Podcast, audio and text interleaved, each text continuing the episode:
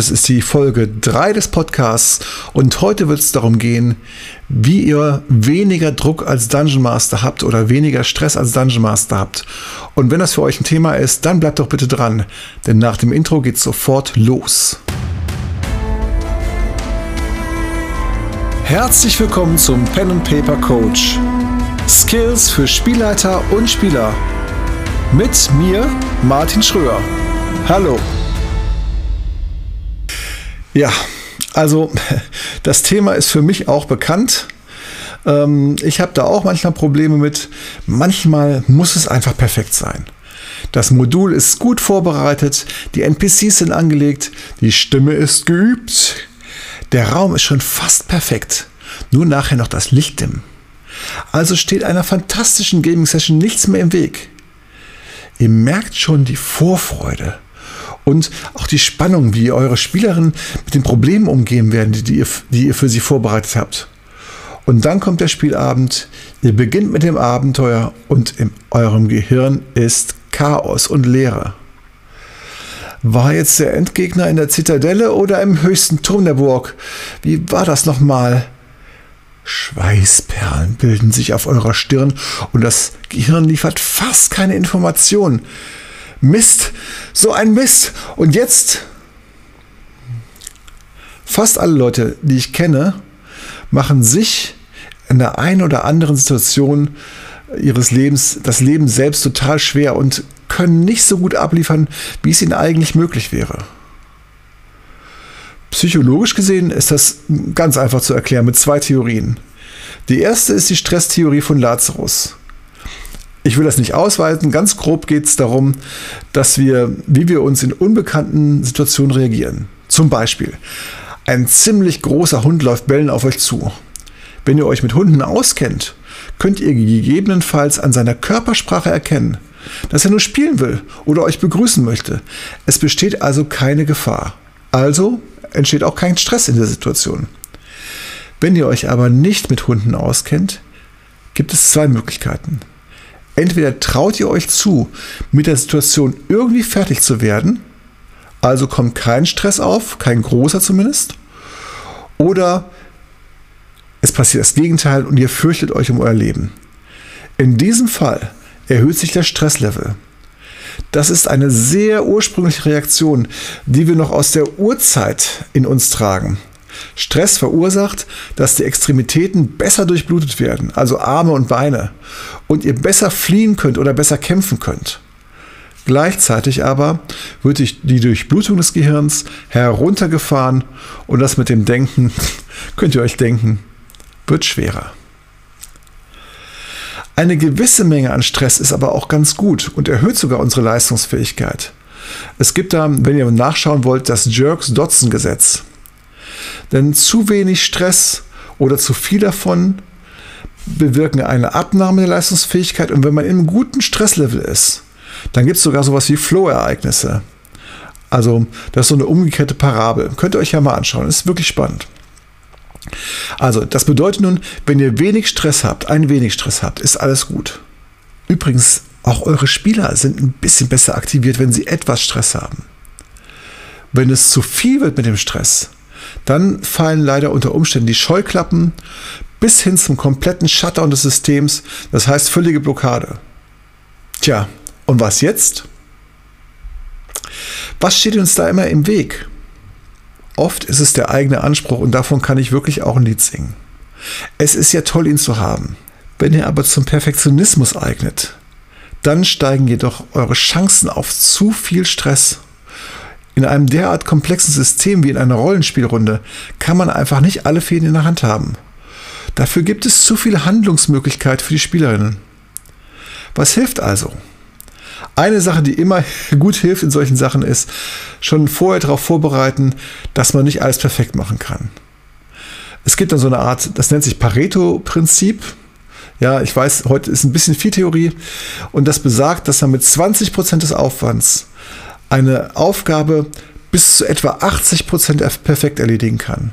Wenn man jetzt aber auf die 100% Perfektion kommen möchte, dann braucht man wirklich 80%, Prozent, also die restliche Zeit zusätzlich. Also wenn ich nur an Vorbereitung denke, schalte ich also ich versuche nicht perfektionistisch zu sein.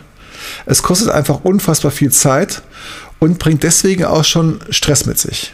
Das Jerks-Dotzen-Gesetz, das besagt ja, versucht euch zu fordern, also gebt euch ein bisschen Stress, macht es auch für euch ein bisschen anstrengend, das ist auch spannender, ja, aber versucht euch nicht zu überfordern. Denn irgendwo um den optimalen Stresspunkt liegt die Flowzone. Und das kennt ihr vielleicht schon, wenn ihr wirklich mal so eine ganze Nacht durchgespielt habt und ähm, gar nicht wisst, wo die Zeit geblieben ist. Und äh, es war einfach ein fantastischer Abend und ihr wart im Prinzip alle im Flow. Dann merkt man nämlich nicht mehr, wie die Zeit vergeht. Und was mache ich denn jetzt? Und das sind die Tipps, wenn ich merke, dass ich total gestresst bin. Erstmal atmen. Es gibt so eine, so eine Feedback-Schleife zwischen Körper und äh, Geist. Ähm, die beeinflussen sich gegenseitig. Das heißt, wenn ihr gestresst seid, dann steigt automatisch euer Puls ein wenig und eure Atmung wird flacher. Wenn ihr an dieser Stelle schon gegensteuert, indem ihr ein paar Mal tief aus- und einatmet, dann gebt ihr eurem Gehirn wieder das Signal, dass alles okay ist und euer Stresslevel sinkt. Was ihr zweitens noch machen könnt, ist das Tempo zu verringern. Jetzt habt ihr gerade gemerkt, ich habe mich verheddert, deswegen haben wir ein super Beispiel. Ich habe es auch extra draufgelassen. Es sagt ja niemand, dass wir uns beeilen müssen, wenn wir spielen. Im Gegenteil. Wir sollen doch unser Hobby total genießen. Und genießen und Tempo stehen sich ja auch manchmal ziemlich im Weg.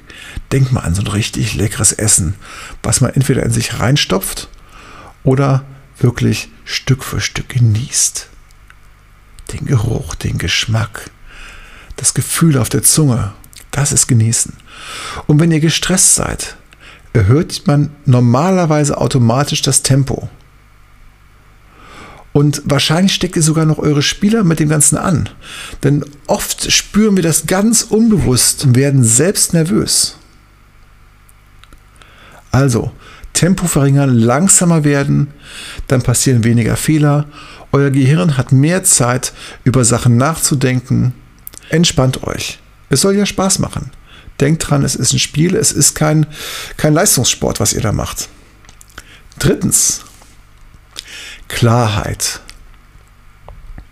Ihr könnt euch zum Beispiel einen kleinen Zettel an euren Spielleiterschirm machen, der euch kurz daran erinnert, warum ihr das macht und dass ihr auf keinen Fall wieder zu schnell werdet. Es wird euch sicher bestimmt nur eine kurze Zeit begleiten, dieser Zettel, denn irgendwann ist euch das irgendwie in Fleisch und Blut übergegangen und ähm, ihr merkt euch einfach auch, wo der Zettel war, wenn er immer an der gleichen Stelle ist, auch wenn er nicht mehr da ist. So, viertens. Mein Lieblingspunkt ist der Teamgeist. Es ist doch wunderbar, in einer Gruppe zu spielen. Meine Gruppe unterstützt mich wirklich an total vielen Stellen. Also, ich habe einen Spieler, der, der schlägt immer wieder Sachen nach, wenn es irgendwelche Regenfragen gibt und sowas. Ich muss mich da gar nicht mit beschäftigen. Ich weiß, dass er das macht. Macht dann ein bisschen langsamer weiter. Das tut ja sowieso manchmal gut, wie wir gerade gelernt haben. Und ja, ich kann mich auf das Leiten konzentrieren und er guckt eben nach. Also, bittet eure Gruppe um Hilfe. Oder im Zweifelsfall, wenn ihr gerade wirklich im Stress seid, dann sagt das einfach. Äh, Oh Leute, ich bin gerade total im Stress. Einen Moment mal bitte. Ich brauche mal fünf Minuten für mich oder zwei oder was auch immer.